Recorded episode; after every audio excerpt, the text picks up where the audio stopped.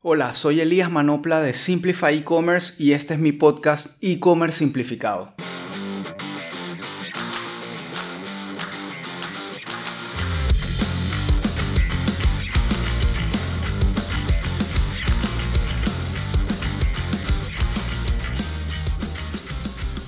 Hola, en este episodio súper importante para todo el que está haciendo e-commerce en Panamá, tengo el placer de estar acá con dos abogadas jóvenes emprendedoras brillantes que me topé por casualidad en su cuenta de Instagram donde constantemente están hablando de temas legales o serios de una manera en que todos podamos entender y creo que esa es la esencia también de este podcast y por eso las invité y afortunadamente aceptaron y bueno, aquí están María Laura y Nicole. Gracias por estar acá. Quiero que nos cuenten un poco de ustedes y de acción, que sé que es como lo que envuelve al final del día todo lo que ustedes hacen y lo que quieren ofrecer a la comunidad emprendedora y de mujeres empoderadas. Así que bienvenidas y muchas gracias. Muchas gracias, Elías, por invitarnos a este podcast. Mi nombre es María Laura Pérez. Yo soy la vicepresidenta y una de las fundadoras de Acción.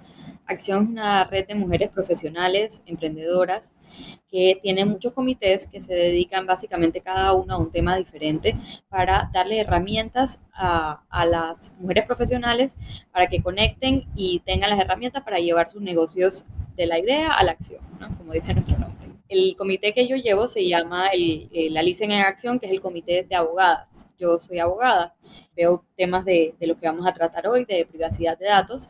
El comité de acción de abogadas tiene un newsletter mensual en el que tocamos este tipo de temas precisamente que tú has señalado. Tratamos de poner en términos sencillos temas legales que son muy necesarios para las mujeres profesionales y las mujeres emprendedoras. El newsletter, uno de los newsletters eh, muy, más importantes que hemos sacado últimamente, que se trataba de privacidad de datos, la autora de, ese artículo, porque nos turnamos las abogadas en acción, que somos parte del comité, para redactar los artículos. La que redactó ese artículo la presento a continuación.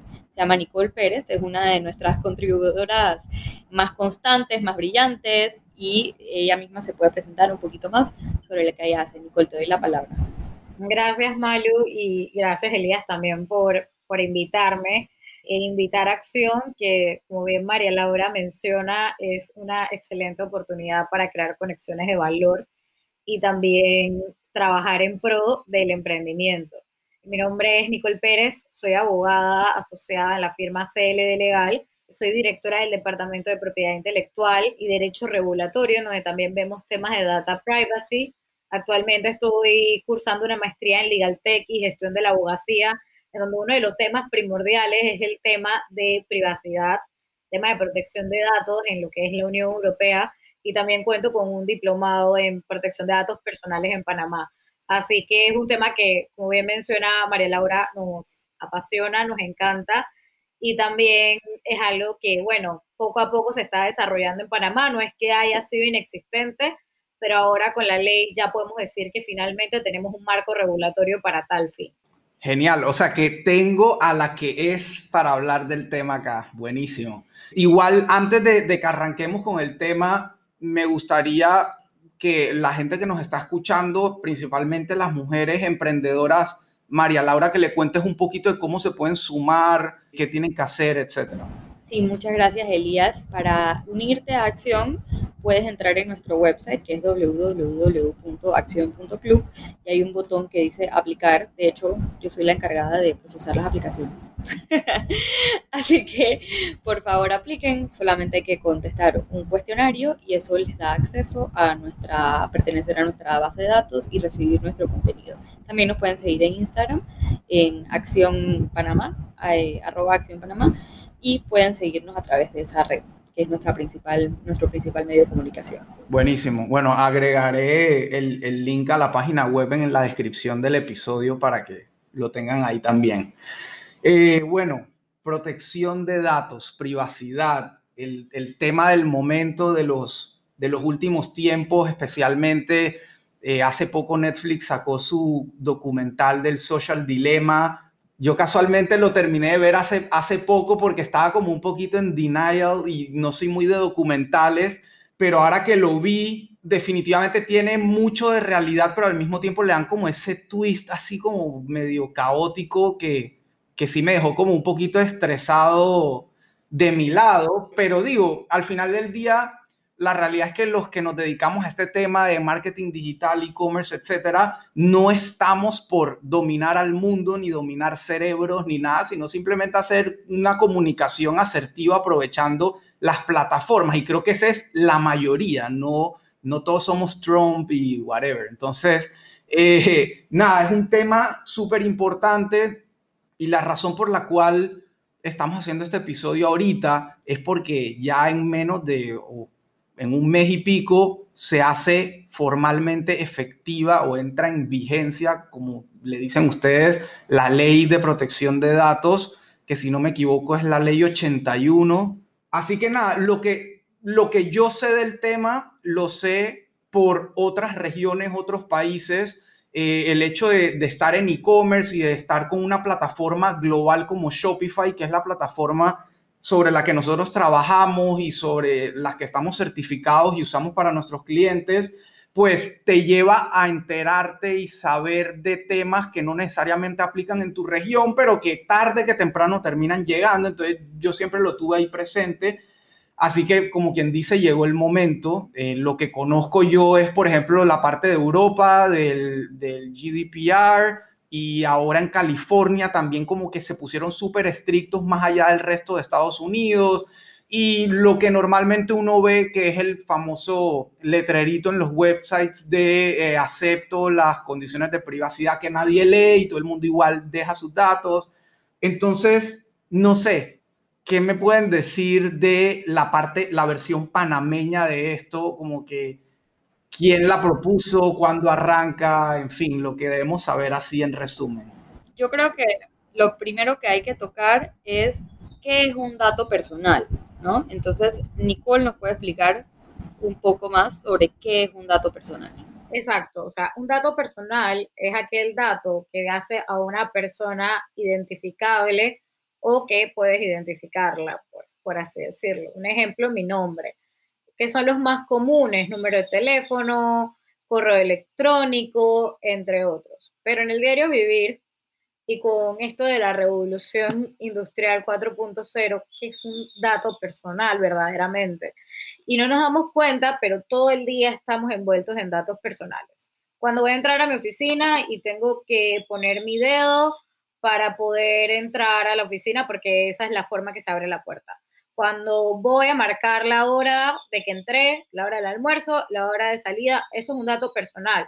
También para ir al gimnasio, porque ahora todos los gimnasios también, cuando se podía, era la dichosa huella digital.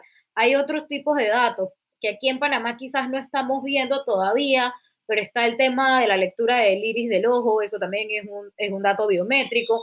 Y hay como ciertas, por así decirlo, clasificaciones de datos y cada dato va a tener una forma de tratamiento en específico.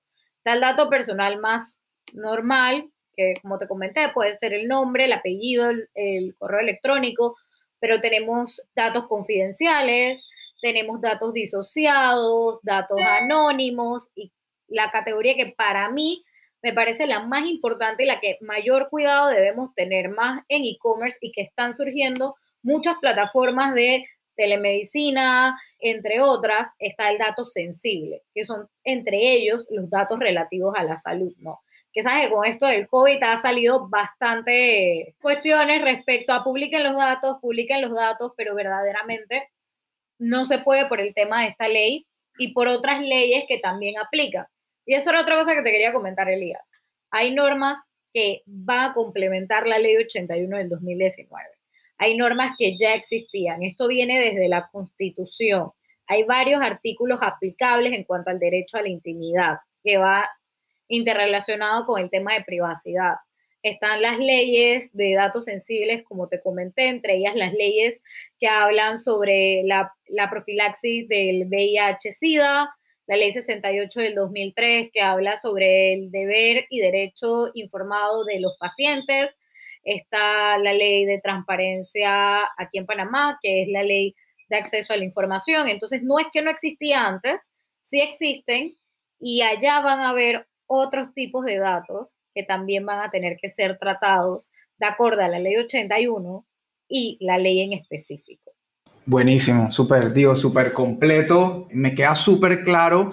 Yo lo que veo, basándome en mi tema, en mi área, es que definitivamente hay como una delgada línea entre los datos que de por sí yo como negocio necesito no solo para cumplir mi promesa al cliente, porque definitivamente si no tengo todos sus datos de contacto, entrega, etcétera, que como bien dices, ahí de por sí hay algo sensitivo porque yo sé dónde es la puerta de la casa de mi cliente. O sea, yo pudiera usar esa data de forma errada, definitivamente, que no es el caso, pero, pero está, o sea, la tengo, tengo la información, tengo el teléfono, tengo el correo, etcétera. Pero al mismo tiempo, el cliente obviamente me lo está dando voluntariamente porque sabe que eso es lo que él necesita para que yo le pueda entregar. Y por otro lado, entiendo que no es que me están prohibiendo recopilar esos datos, ese no, ese no es el caso, o sea, los voy a poder seguir recopilando, pero tengo que saber manejar esa información. Pero, por ejemplo, que esto es un tema súper sensible del e-commerce que quizá no pega tanto, pero es un tema legal y que va con tema de información, que no sé si lo saben, y es que en e-commerce obviamente se presta mucho para el fraude, fraude digital, fraude de compra. Entonces, básicamente gente que me está dando información errada o falsa, y no solamente eso, sino información robada de un tercero. Entonces, yo paso a ser de cierta manera cómplice de el robo, pero al final del día yo como comercio salgo castigado porque al final todo está diseñado para que el cliente recupere su dinero, el banco recupera su dinero, la marca Visa Mastercard recupera su dinero y al final el seguro de esas marcas se encarga de su lío, pero el que queda con el problema es el comercio, porque no tenemos ni siquiera a quién reclamarle. Incluso, no sé si saben esto, pero si yo como comercio voy a, la policía o al, ente más cercano al que me pudiera quejar, no hay nada que hacer. O sea, ellos no pueden hacer nada por mí porque quien debe poner la querella formal es como, como quien dice el origen del fraude, que es el, la el tarjeta viente y el proveedor de esa tarjeta. Entonces, como ellos ya recuperaron su dinero, el único que queda en buen panameño engrampado es el comercio. Entonces, no sé ahí en ese sentido si, si pueden aportarnos algo del, tema de fraude y manejo de información del fraude. Si no, no importa, pero quería como sacarme eso del sistema. No, tranquilo. Creo que estás hablando de temas de suplantación de identidad, pero lastimosamente la ley de protección de datos personales, o sea, lo que busca es proteger al interesado, al titular de los datos y sentar las bases para que no se utilicen como en otros casos que hemos visto, por lo menos de Cambridge Analytica, ejemplo, sus datos para fines fraudulentos. Entonces, si me pones a ver, la ley lo que establece son criterios en específicos para que el proveedor, el comercio, y ojo, y quiero aclararlo y lo aclararé aunque estemos hablando de e-commerce, esto no solamente aplica e-commerce, esto aplica a todo el mundo Aplica inclusive a oficinas de abogados que van a tener que adaptarse en cuanto a su personal, en cuanto a cumplimiento, en cuanto a cuáles van a ser sus medidas técnicas y organizativas, entre otras. Pero verdaderamente sí entiendo lo que comentas, pero yo creo que eso ya va un poquito más allá en el tema, no sé, María Laura, si conoces algo que contemple la ley que habla de e-commerce aquí en Panamá sobre estos casos. Como, como tú bien dices, Nicole, la ley está más dirigida a la protección de los datos de las personas que los dan y que los puedan ser identificados. Sin embargo, una medida práctica que pueden tomar los negocios para evitar este tipo de, de casos en los que se dan fraudes es tener una política de privacidad fuerte que también contemple y unos términos y condiciones fuertes que también contemplen ese tipo de situaciones que Elías está describiendo. Y más aún ahora con la entrada en vigencia de la ley a finales de marzo, es importante que los, los comercios tengan, uno, unos términos y condiciones fuertes y que los protejan, y dos, una política de privacidad que también contemple las situaciones que tú estás describiendo, para que el día de mañana por ejemplo, si hay un caso de fraude, tú también tengas en tu website que tú no te haces responsable en caso de que alguien haya utilizado los datos de las personas esté en nombre de ellas. O sea, así, por ejemplo, más allá de que tú te puedas proteger monetariamente, esta ley está diseñada para que la persona, este, los datos de las personas se usen de la manera correcta, ¿no? Entonces, si tú usas en tu website unos datos de una persona sin que ella sepa, tú, esta persona no te pueda demandar a ti porque tú no sabías que estos, web, estos datos estaban siendo utilizados de una manera errónea, ¿no? Entonces, si tú tienes una política de privacidad que cumple con la ley panameña en ese sentido, tú te evitas sanciones que la ley impone. La ley impone sanciones de mil hasta diez mil dólares en temas de privacidad de datos. Por otro lado, la ley de comercio electrónico en Panamá, que es del 2008, impone sanciones hasta de 50 mil dólares, me parece, Nicole, si tú me corregirás. Entonces, para evitar todos estos asuntos que no solamente tocan temas de privacidad de datos, sino que también derechos del consumidor, que tú también te estás enfocando tu pregunta, es necesario tener estos dos documentos este, principalmente y además tener una fuerte política de envíos y una fuerte política de, reembolsos y devoluciones ¿no? para, para todos los comercios. Yo quiero añadir algo. Esas políticas de privacidad y términos y condiciones de uso no son estandarizados. No es posible de que un comerciante de e-commerce me diga, voy a bajarlo de internet y lo voy a utilizar.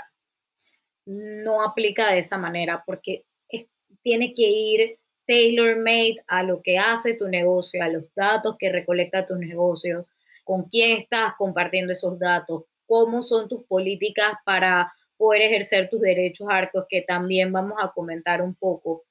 Entonces, no pueden ser bajas de Internet, porque si las bajas de Internet y simplemente haces una modificación, no estás verdaderamente explicando tu servicio y no te estás blindando ante las posibles situaciones de riesgo que vayan a pasar. Que ojo, eso es lo que hacemos los abogados usualmente en materia comercial y María Laura me podrá, me podrá confirmar. Lo que se hace es disminuir los riesgos, porque también quiero ser muy clara, en temas de protección de datos personales, no hay posibilidad de que el riesgo sea cero. No lo hay. La única forma, lo único que se puede hacer es disminuir ese riesgo al mínimo. ¿Cómo disminuimos ese riesgo al mínimo? Esto va desde el momento de la recolección del dato, que es bajo la política y que comentaba y que me gusta mucho y está contemplada en la Regulación Europea de Protección de Datos Personales en el artículo 25, no, creo que en el numeral 1 del artículo 25, no estoy, no estoy segura, pero está ahí, eh, habla sobre privacy by design, que es privacidad por diseño, que no es más que tomar las medidas organizativas y técnicas al momento del diseño de la recolección de los datos y del producto. ¿Eso qué quiere decir? Yo no voy a esperar recolectar datos para empezar a implementar esas medidas de seguridad, no solamente dentro de mi página web, sino también mi equipo y también esos procedimientos en caso de que haya un data breach, en caso de que haya una suplantación de identidad, cómo vas a informar, y eso se va a ir de la mano con el tema también de la privacidad por defecto, que ya es cuando tienes el dato. Cuando ya tienes el dato, cuánto tiempo lo vas a utilizar, estás informándole al cliente en qué lo estás utilizando, eh, se han cambiado tus términos y condiciones de uso, cuáles datos tienes a la fecha dentro de tu base de datos. Entonces, como ves, va mucho más allá de lo que dice la ley, porque también son conceptos que en la ley lo verás un poquito establecidos, pero no están tan explicados como en la normativa europea.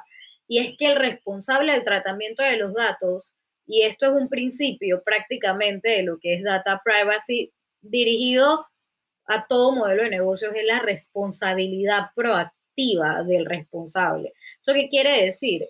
Que el responsable tiene que tomar todas las medidas para disminuir ese riesgo a el riesgo menor posible.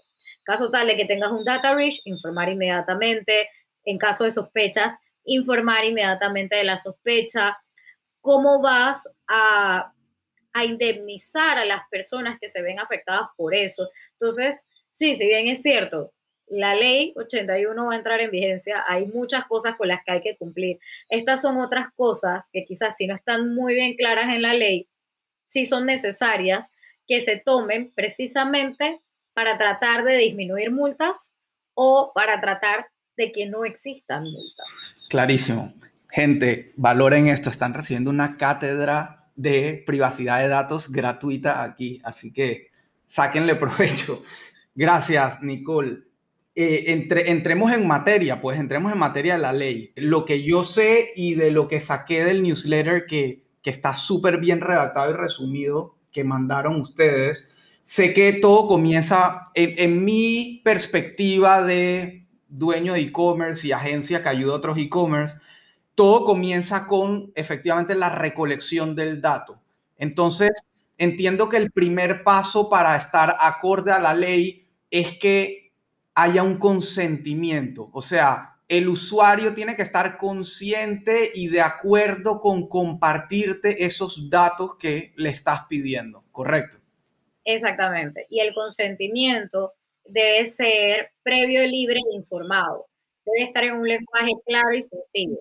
¿Eso qué quiere decir? Tienes que, tienes que tener la manera también de que puedas obtener la trazabilidad de dicho consentimiento, o sea, tanto por un medio electrónico como por un medio escrito. O sea, puede ser cualquiera de las dos porque la ley no te impide que sea una o la otra. Y aquí hay otra cosa bastante importante, y aquí vamos en parte técnica que no contempla la ley.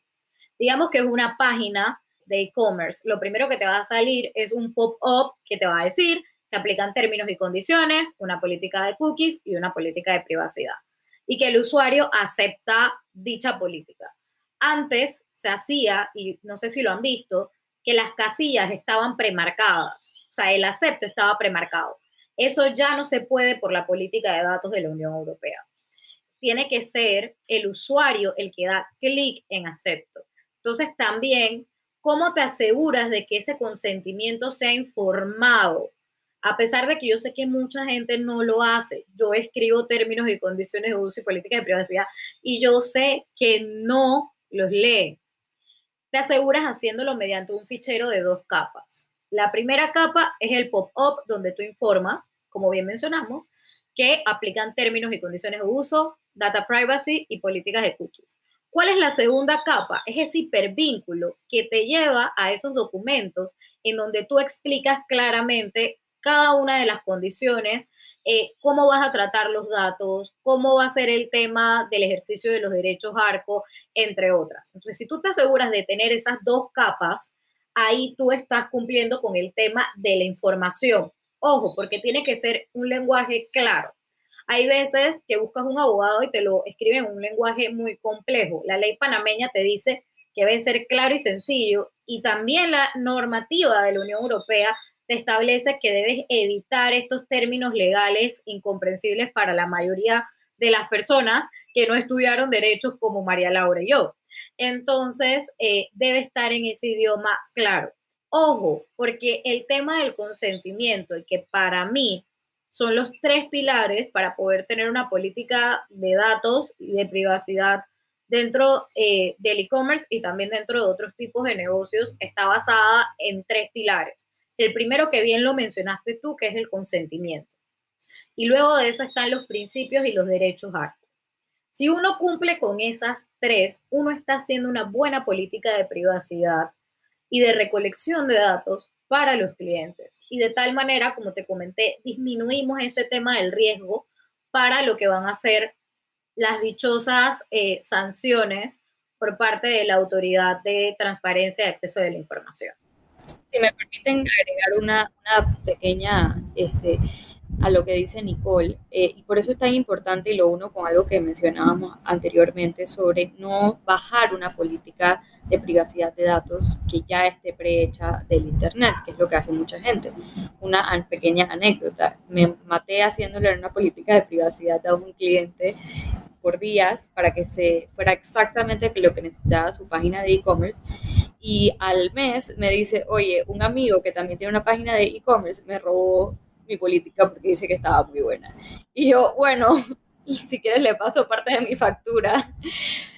Pero al final del día no va a ser lo mismo que si tú haces una política de privacidad que se adhiere exactamente a lo que necesita tu website. ¿Por qué? Porque tú estás recolectando los datos de una manera diferente a tu amigo que también tiene un sitio de e-commerce. Tal vez tú tienes un newsletter box donde tú estás diciendo subscribe to my email. Entonces tú pones tu email y eso ya es recolección de datos. Y esa es una manera en la que tú estás recolectando tu los datos de las personas. Pero tal vez tú no tienes, este, Elías este, o, Juanito no tiene una, un, un subscribe to my newsletter, sino que tiene, este, tú envías tus datos para que te envíen tu paquete y envías tus datos de dirección, de teléfono, tu, tarjeta web y todo, ¿no? Entonces ahí tú estás recolectando los datos de manera diferente y esta persona está aceptando eh, que, que, recojan sus datos de una manera diferente. O sea que el, confirma, el, el consentimiento no es exactamente a lo que tu website necesita. Y no solamente eso, María Laura, ahora que lo, que lo estás tocando, tú debes poder informarle al titular de los datos qué datos estás recolectando. Entonces, imagínate, yo soy una empresa cosmética y yo voy a recolectar, digamos, entre los datos que yo considero pertinentes para poder ofrecer mis servicios. Eh, ¿Qué tipo de piel tienes? Eh, si eres mixta, grasa, etcétera. O sea, y esto es un ejemplo, yo creo que va un poquito no tan relacionado a datos personales, pero me parece muy bueno para, para entenderlo. ¿De qué le serviría a Elías en Midhouse saber el tipo de piel de la persona? Entonces tú agarraste esa política de privacidad, que estoy segura que no, y la pusiste en Midhouse. No te sirvió de absolutamente nada. Entonces ahí hay que tener bastante cuidado, como dice María Laura. O sea, estas son cosas que se hacen tailor-made. De hecho, yo tengo colegas que me han dicho es que, oye, tú tienes un modelo y yo les digo, no, yo todo lo escribo de cero cuando tengo que hacer términos y condiciones de uso y políticas de privacidad y es algo que toma su tiempo porque se tiene que adaptar al negocio precisamente por el tema de disminución de riesgo. Porque nadie quiere que la antalla ahora cuando todo esto pase o la Unión Europea porque también puede pasar y eso lo quiero dejar claro aquí, te llame y te diga que tienes una multa o que tienes un proceso ante la autoridad pertinente, digamos en España, la Agencia de Protección de Datos Personales, que vendría siendo la, la agencia encargada del cumplimiento de la política de protección de datos personales. Nadie quiere eso, pero puede suceder en ese caso en donde haces copy-paste de una política de privacidad de otra persona. De acuerdo. Les propongo un ejercicio rápido. Yo les voy a describir el proceso por el que pasa un usuario en mi website y y, que es normalmente el framework, digamos, de experiencia de compra y de usuario que nosotros solemos implementar y recomendar como agencia en otros clientes. Em, y es casi que lo que hace, o sea, cualquier e-commerce bien montado a nivel mundial, este es el proceso. Y es, apenas que tú llegas a mi sitio web, automáticamente si yo hago publicidad en Facebook, Instagram, Google, etcétera, ya tú estás traqueado ahí, tu navegador ya tiene un cookie que te está traqueando. Digamos que la única manera en que eso no pase hoy es que tú, por ser una persona de cierto conocimiento técnico, uses un navegador especial que no permite cookies, qué sé yo, o que usas iPhone y, por ahora por las nuevas políticas de Apple, entonces tampoco compartes cookies. Pero lo normal es que si tú llegas al sitio web, automáticamente ya hay un cookie que se implantó en tu, en tu navegador y a partir de ahí está siendo traqueada tu sesión por estas plataformas, llámese Facebook, Google, etc. Yo te voy aquí a dar un dato bastante interesante y complejo. Pero mira, las cookies son considerados de cierta manera un dato personal, porque hace que la persona pueda ser identificable a través de ellas. Y a pesar que la política de la Unión Europea, porque en la ley de Panamá no lo vas a observar, pero en la política de la Unión Europea no lo menciona en un artículo en, en, específico, pero sí en un considerando, en donde establece esto que te acabo de decir, que es el considerando número 30, por si lo quieren leer. Ahí establece el tema de que puede ser considerado un dato personal. Entonces, si las cookies pueden ser consideradas un dato personal, yo como responsable o encargado del tratamiento de los datos, yo le tengo que dar a ese dato, o bueno, a las cookies, el tratamiento como un dato personal. Y ahí es donde entra también el tema de los derechos ARCO, en donde la persona se puede oponer al uso de esa cookie. Y yo le tengo que dar la facilidad de que la persona ejercite ese derecho. Y te lo digo porque me ha pasado, y eso también es una anécdota, que tuve ahí como un, como se dice en buen panameño, un tira y jala con un programador. Que yo le decía, no, yo necesito que tú me pongas este pop-up en donde tú le das al usuario la posibilidad de aceptar todas las cookies, modificar las cookies que sí quiere o simplemente no aceptar la política de cookies, que es lo que te hablaba anteriormente de que eso es un primer, una primera capa que te va a llevar a una segunda capa en donde vas a explicar todo, ¿no? Entonces me decían, no, es que yo no sé hacer eso. Yo dije, sí, pero es que lo necesito, porque yo necesito que el usuario pueda decirme qué cookies o qué cookies no quiere que esté dentro de. Y me comentaba, es que sí, pero es que si él se mete en tal versión, en tal parte de su navegador, él puede quitar las cookies y demás que se les está aplicando en la página web. Yo, sí, pero es que el tema es que está lo, lo de la responsabilidad proactiva no es que el usuario pueda hacerlo, es cómo yo le facilito al usuario que lo pueda hacer. Y como nuevamente te mencioné, el tema de la responsabilidad proactiva es tan importante porque es lo que te va a disminuir la multa. O sea, cuando hay temas de privacidad, no hay manera de evadir la multa, la multa va a llegar. Pero si quieres que la multa sea menor, tienes que comprobar que tú como responsable has cumplido con la responsabilidad proactiva. Y eso es algo que si ves no se está haciendo mucho en las páginas de e-commerce de Panamá. Sí, eso me causa un poco de ruido y yo trato siempre de decirle a mis clientes, tienes que hacerlo, tienes que hacerlo, pero no consiguen a un programador que me diga, lo sé hacer. Pero si te metes a páginas europeas, lo vas a ver constantemente. Es más, te puedes meter al, a la página que habla de la GDPR en la Unión Europea y te va a salir abajo.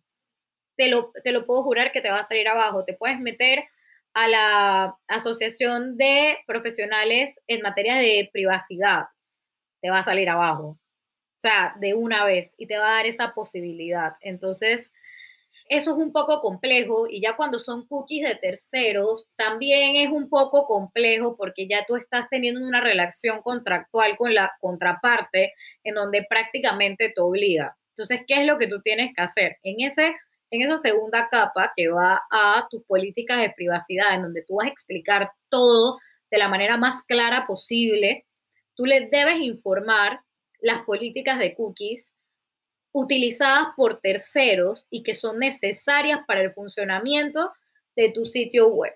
¿Cuáles son? ¿Cómo son utilizadas? Y también hacer una cláusula en donde tú te deslindas de la responsabilidad por parte de esas cookies utilizadas por terceros. Porque si no pones esa cláusula, vas a compartir la responsabilidad. Entonces, ¿ves por qué, hablamos y repetimos de no descargar los terms and conditions and data privacy de Internet? Porque si no contemplan todas estas cosas que te acabo de decir, buen panameño, estás listo para la foto. Es importante agregar también, me parece, eh, a lo que ya muy bien ha explicado Nicole, que como la ley de privacidad de datos, de protección de datos en Panamá está por entrar en vigencia y la ley de comercio electrónico en Panamá, a pesar de que sí tiene una buena cantidad de años, igualmente el comercio electrónico en Panamá no había sido tan pujante como por ejemplo ahora durante la pandemia. Estas sanciones que hemos venido mencionando no han, no han sido tan implementadas por las autoridades hasta ahora. Sin embargo, es importante notar que la Dirección General de Ingresos en Panamá va a estar buscando maneras diferentes para recolectar ingresos de alguna manera, ya que ha habido un bajón en los ingresos públicos, en los taxes de, de, todas partes, ¿no? O sea, el, gobierno necesita empezar a generar más, más fuentes de ingresos. Entonces van a ponerse a, buscar este tipo de, sanciones que hasta ahora de repente habían estado dormat o no las habían estado implementando. Y este es un excelente ejemplo. Y ya vamos, a ya poco a poco ha estado sonando más el tema de que van a empezar a cobrar por, por comercio electrónico. En, este, en estos días no sé qué diputado lo mencionó y todo, Nicole, si tú te acuerdas. La dichosa ley de plataformas digitales que quieren meter para plataformas digitales de afuera. Digo, esto no es inexistente. En España hay una directiva al respecto y en otros países también. El tema es cómo la están delineando, pues. Pero eso es otro tema. Ese, es otro tema del que, con el que no me quiero amargar ahorita. Sí, sí, sí, es otro tema que no, porque cuando lo uno me da rabia y digo, hey, las cosas hay que hacerlas porque sí hay que hacerlas, pero hay que hacerlo de la manera adecuada. Ese es el tema. El punto, el punto al que quiero llegar es que muchas personas al oírnos pueden estar diciendo que, pero yo jamás he escuchado que a nadie le ponga una sanción por eso.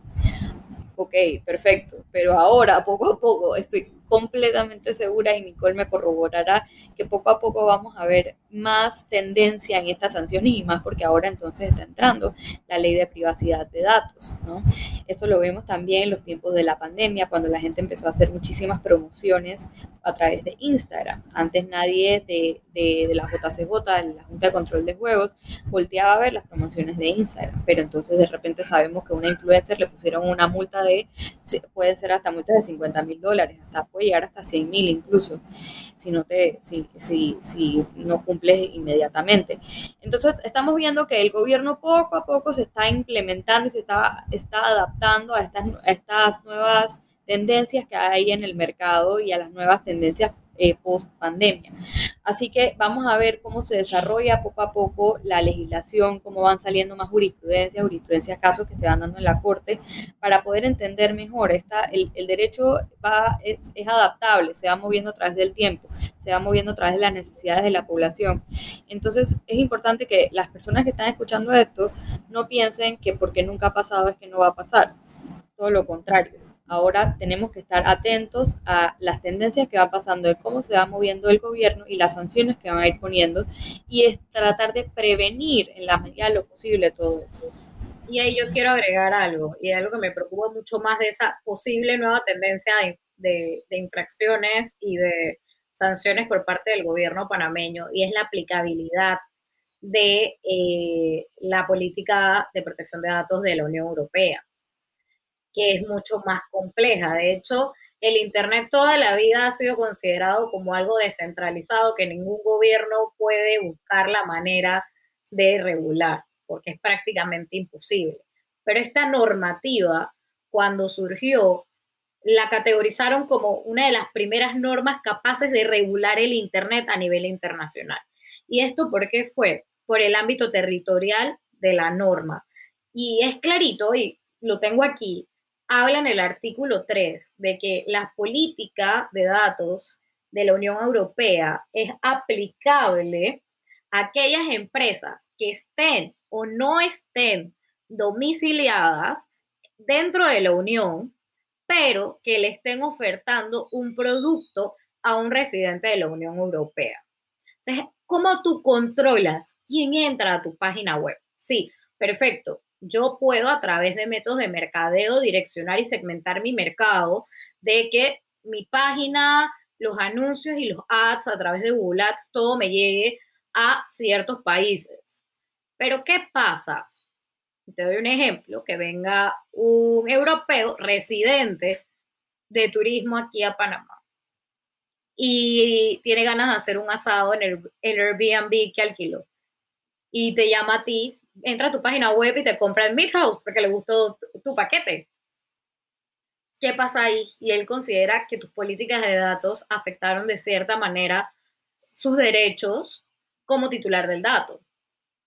¿Cómo yo controlo eso? Entonces ya te verías en Midhouse en un proceso legal ante la Unión Europea que créeme que es mucho más complejo y es un tema que se lleva creo que con mucha mayor importancia y relevancia que aquí en Panamá. Primero que todo, buscarte el abogado, como estaba haciendo María Laura, buscarte el abogado en el país respectivo, porque esto se trata en distintos tribunales, dependiendo de qué país. Como te dije, en España es la Agencia de Protección de Datos. Eh, buscarte el abogado, pagar y la multa que no te salva a nadie y que las multas allá son en euros y son mucho más que las multas que contemplamos acá. Entonces, cuando vamos a delinear esas políticas, ahora ya no hay que tomar en cuenta solamente la ley nacional que tenemos, sino también la legislación de la Unión Europea. Porque si no lo hacemos y nos pasa ese ejemplo que yo te acabo de decir, y es lo que yo le digo a mis clientes siempre, que me dicen, no, yo voy a descargar eso de internet, yo, descárgalo de internet. Cuando te pase la trastada me llamas, por favor, porque te va a pasar, porque tienes que aplicar ambas normas y tienes que buscarte un abogado que tenga el conocimiento sobre ambas normas, porque si no, vas a tener un problema. Entonces, pues eso es algo que también me preocupa, de que probablemente también puedan aumentar, y más que nada por el auge que está teniendo el e-commerce ahorita por pandemia, y que va a seguir teniendo. Yo estuve leyendo un libro, The Fourth Industrial Revolution, aquí casualmente lo tengo, de Klaus Schwab, en donde él mencionaba que en la revolución industrial 4.0 los modelos de negocios van a cambiar directamente a modelos de negocio en Internet. Y yo me decía cuando lo leía, wow, eso se esperaba para el 2030. Pero gracias al 2020, el 2019 y el COVID, eso prácticamente ya es totalmente una realidad y todos, hasta los abogados, nos estamos acomodando para tal fin. Entonces, obviamente el tema de protección de datos personales y ciberseguridad va a agarrar mucho más auge de lo que tiene en estos momentos y los riesgos van a ser mayores. Sí, definitivamente el, tema, como, como se dice en fútbol, la bola pica y se extiende, porque sí, o sea, es, es algo que viene pasando a nivel mundial hace tiempo y como bien dice Malu, aparte hay una oportunidad flamante de cobrar cositas adicionales, así que digo, para eso, para eso es este episodio, ¿no? Para que la gente esté consciente y se prepare. Y yo creo que, digo, mientras te escuchaba, Nicole, que, tienes tanta información del tema, como que me ponía al lado de un comercio cuando, cuando explicabas lo de esta persona que, que no quería poner las cosas tan, tan estrictas y como que acorda lo de Europa. Entonces yo me ponía a pensar, digo, ok, si yo soy un comercio, no sé nada de leyes y tal, pero, pero quiero vender, pues, y vendo solamente en Panamá, y Nicole, mi abogada, me está recomendando que, que ponga todo lo más estricto posible porque tarde que temprano eso va a pasar. Entonces yo, yo, yo le digo como que, hey, pero espérate, pero si yo no digo lo de las cookies, ¿me va a pasar algo en Panamá? No, bueno, la ley ahorita no lo contempla, entonces como que, ah, bueno, entonces no lo voy a poner, pues. Nuevamente, yo digo que las estrategias legales y también, o sea, y quizás por eso los abogados a veces quizás seamos odiados, pero eh, yo digo que las estrategias legales tienen que ser preventivas. No pueden ser estrategias legales que vayan direccionadas directamente a tener un problema y luego tener que solucionar. Porque honestamente, y, y siempre lo digo y lo diré en cualquier lugar donde hable, yo creo que María Laura siempre me escucha diciendo lo mismo, eventualmente te sale mucho más caro. O sea, y perfecto. Y en eso yo soy muy clara con mis clientes. Perfecto. Si tienes el problema, mejor para mí. Mis honorarios son más caros. Pero yo no quiero que tengas ese problema, porque lo que yo quiero es que verdaderamente crezca una economía local. Y la única forma que crezca una economía local es que, si bien es cierto, ya tú tienes un montón de costos por el sistema panameño que tenemos a nivel impositivo, tienes un montón de costos porque tener un local es caro, hacer una página web si no sabes programar es caro, si te tienes que buscar y contratas un buen programador, eh, instalar el tema de la plataforma de pago, que abrir la cuenta de banco. Yo sé que todo eso es un gran dolor de cabeza. Entonces ahora añadirle toda esa inversión, añadirle gastarte en solucionar un problema que te va a salir más caro que la inversión por no haber hecho algo que pudiste haber hecho en el principio y que el costo era quizás relacionado, digamos, un 20%, si acaso, de lo que te salió solucionar el problema.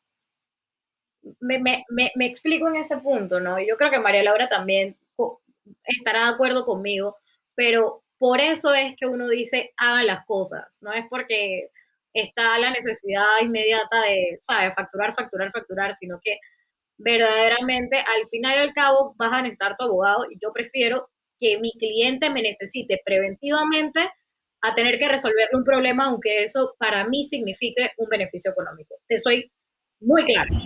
María tú haces muchos litigios. ¿Cómo los odias? Yo odio los litigios. Yo odio los litigios. Este, los odio. O sea, yo prefiero. Sí, yo sé. Eh, así que yo siempre pienso lo que dice Nicole, eh, totalmente. Eh, es que no, pongan la política completa, es una inversión a futuro y, simplemente se evitan un problema. Este, el abogado que, que, que, que contraten, que tenga el expertise, eh, para que lo sepa, no tiene que ser lo más caro, no tiene que ser una inversión gigante, ¿no? Nada más es una pequeña política que uno pone ya y te evitas un problema a futuro. Por favor, busquen su gente que sepa. Sí, sí, sí, totalmente. Ya saben, contactan acción y contactan El team ya está, armado. Está armado. Por favor. Sí, por favor. Desarrollador de Nicole, nada que ver. Y, y ahí me sumo, me sumo al comercial con ustedes que la parte técnica, si están en e-commerce y Shopify, nosotros en Simplify nos encargamos de resolverles lo que el desarrollador de Nicole no pudo resolver. Em, así que bueno, digo, si quieren para, para ir cerrando, porque tampoco quiero quitar la, la conversación, está buenísima y seguro podemos hacer como tres programas más del tema, pero básicamente entonces consentimiento, si tengo un pop-up o un formulario en el que la gente me tiene que dar sus datos para que le pueda entregar y, o darle una promoción, un descuento, etcétera, asegurarme de que sea claro que estoy pidiendo los datos, cómo los voy a usar, que el cliente ponga un check, un checkmark, que yo pueda, como decía Nicole, darle trazabilidad a esa aceptación que de nuevo en Shopify y con el desarrollo correcto, eso está totalmente cubierto. Shopify, por ser una plataforma global, ya está preparado y constantemente evolucionando al tal cual como evolucionan los mercados donde ellos están, porque obviamente no les conviene que sus clientes se tengan que migrar de plataforma porque ellos no están preparados para una ley de protección de datos. Entonces, eso ya está, o sea, Shopify recomendado y si quieren trabajar con nosotros también, eh, pero eso está. Entonces, ok, el usuario hizo el consentimiento, aceptó, me dio sus datos necesarios para poder darle promociones y entregarle su producto. Entonces, entiendo que luego está el tema que has mencionado varias veces, ARCO, que lo que entiendo es, viene de las siglas de acceso. Rectificación. Rectificación. y Correcto. Y programa se añade el derecho de portabilidad también de los datos. Correcto, que básicamente, hey, te di mis datos, entonces ahora yo necesito tener acceso a verlos, modificarlos, borrarlos, etcétera. Incluso Cancelar, no quiero que los uses más, o sea, unsubscribe de la, de la lista. Creo que incluso le llaman, en, creo que en Europa o en Estados Unidos, no sé cómo, pero le llaman un poquito más dramático como el derecho a ser olvidado. No sé si lo has visto por ahí. Y de ese, sí, sí, sí, sí. Eso tiene que ver con la supresión de los datos personales, o sea, la cancelación. Y los invito a que busquen un caso, o sea, tiene 12 páginas y es súper interesante. El caso de Mario Costeja en España. Muy bueno, sobre el derecho al olvido y más que nada en motores de búsqueda, sobre una noticia que salió en un periódico sobre un tema, un embargo y demás sobre él y después de que él había solucionado como todo el problema, seguía saliendo cuando buscabas Mario Costeja, te salía que él había sido embargado y el tipo era abogado, eso estaba afectándolo un montón a nivel de, reputación y nada que Google lo bajaba. Entonces ahí hablaban de que, pues sí, el derecho al olvido existe en el motor de búsqueda, debe quitarlo eh, la noticia, pero la noticia per se no la puedes eliminar, o sea, quedará en el diario impreso, pero en el motor de búsqueda o en el diario también de, del digital, pero en el motor de búsqueda ya no debe quedar porque eso ya había sido solucionado. El caso es interesantísimo, en verdad los invito a que los lean. Está, es súper fácil, buscan caso Mario Costeja y les va a salir en, en internet, es un caso español.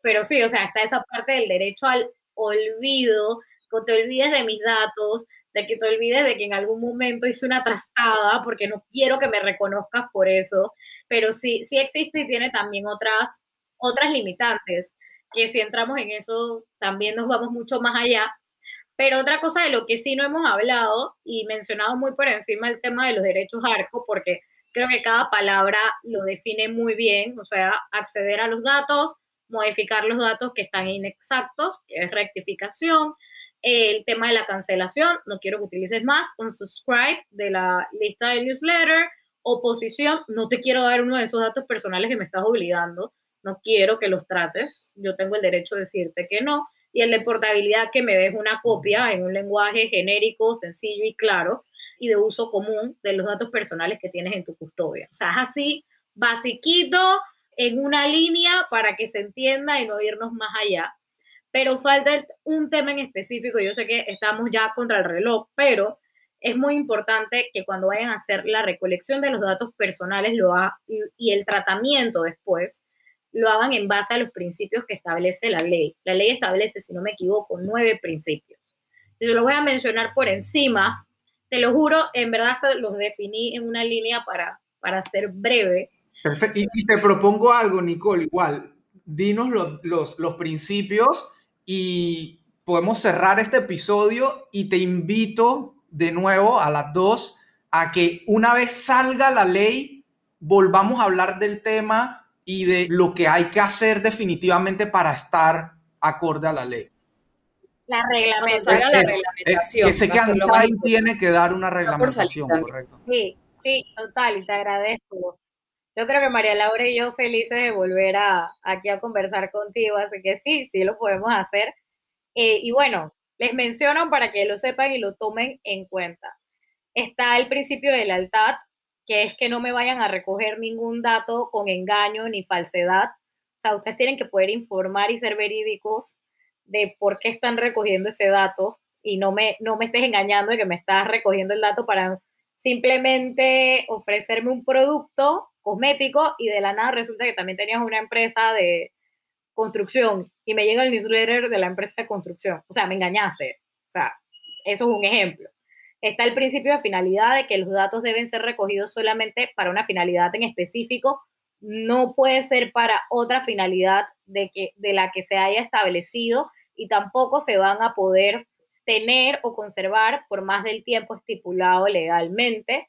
El de proporcionalidad, esto es minimización de datos, o sea, los datos mínimos necesarios me ha pasado que he estado comprando en internet y me piden hasta mi cédula y mi fecha de nacimiento, lo cual no es necesario para yo comprar unas zapatillas. Te doy por, por ejemplo, porque me pasó en el caso de las zapatillas. Ahí, quiero meter de nuevo, nosotros por lo menos en, en Simplify, cuando ayudamos clientes, y los clientes nos vienen y que no, que quiero un campo para cédula. Yo, pero ¿por qué necesitas la cédula? No, porque así yo me protejo. Hey, no necesitas la cédula. La gente te está comprando como entró a tu tienda en multiplaza, tú allá no le pides la cédula. Entonces, es una lucha A menos que quieras la factura fiscal, porque quieres hacer un, en tu declaración de renta.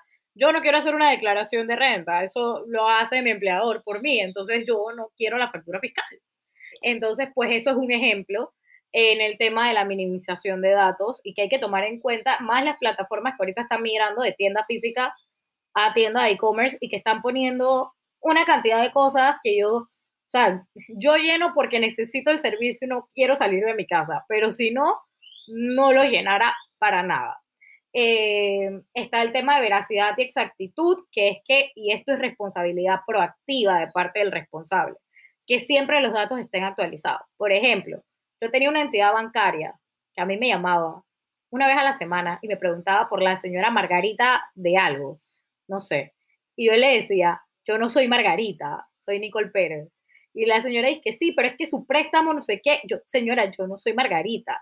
O sea, ahí tú estás teniendo un dato inexacto y tú no cumpliste con tu responsabilidad proactiva de buscar la manera por otros medios, hace correo, implementarlo como ciertas eh, entidades bancarias que te lo ponen en la banca en línea, por favor actualízame tus datos, y me estás molestando a mí por culpa de no cumplir con ese principio.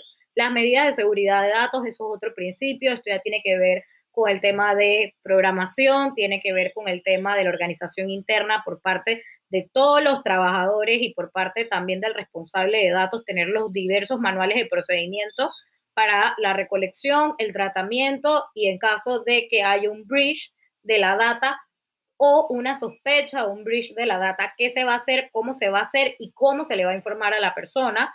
Está el de transparencia, que es comunicarle los datos que se están obteniendo de la manera más clara y sencilla al, al titular, confidencialidad, esto está más claro que el agua, esto aplica no solamente al responsable del tratamiento, digamos que en este caso Midhouse, sino a todos los colaboradores de Midhouse que puedan entrar en contacto con ese dato.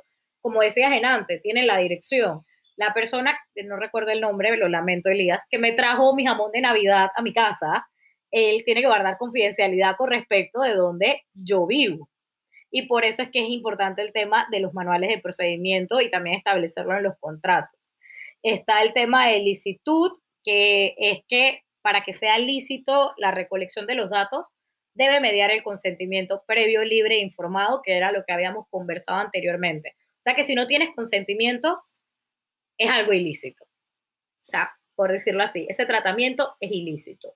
Y el de portabilidad, que de nuevo lo repiten como un principio y lo repiten como un derecho, que nuevamente es darle esa posibilidad al titular de los datos de poder adquirir esa copia en un formato sencillo, eh, genérico de uso común, en un tiempo respectivo, porque también la ley establece el tiempo para que le des. No sé qué va a establecer el reglamento, habría que ver si cambia, si se mantiene y cómo van a ser los procedimientos también, pero esos serían los tres o más o menos cuatro recomendaciones que, que yo daría. Buenísimo, digo, súper completo, creo que no, y súper bien explicado, que es lo más importante, porque uno encuentra artículos, información cada día más por todos lados, pero una cosa es encontrarlos y otra que lo entiendas y esté bien explicado. Así que de verdad les agradezco un millón eh, que se hayan tomado este tiempo. Súper valiosa toda la información, de verdad la, la aprecio muchísimo. Yo como emprendedor, como agencia, y estoy seguro que la gente que nos escucha también eh, lo va a valorar muchísimo. Así que de nuevo, eh, Malu, Nicole, muchísimas gracias por haber estado acá y quedamos entonces pendientes para cuando salga el reglamento volver a hablar del tema y aterrizarlo más.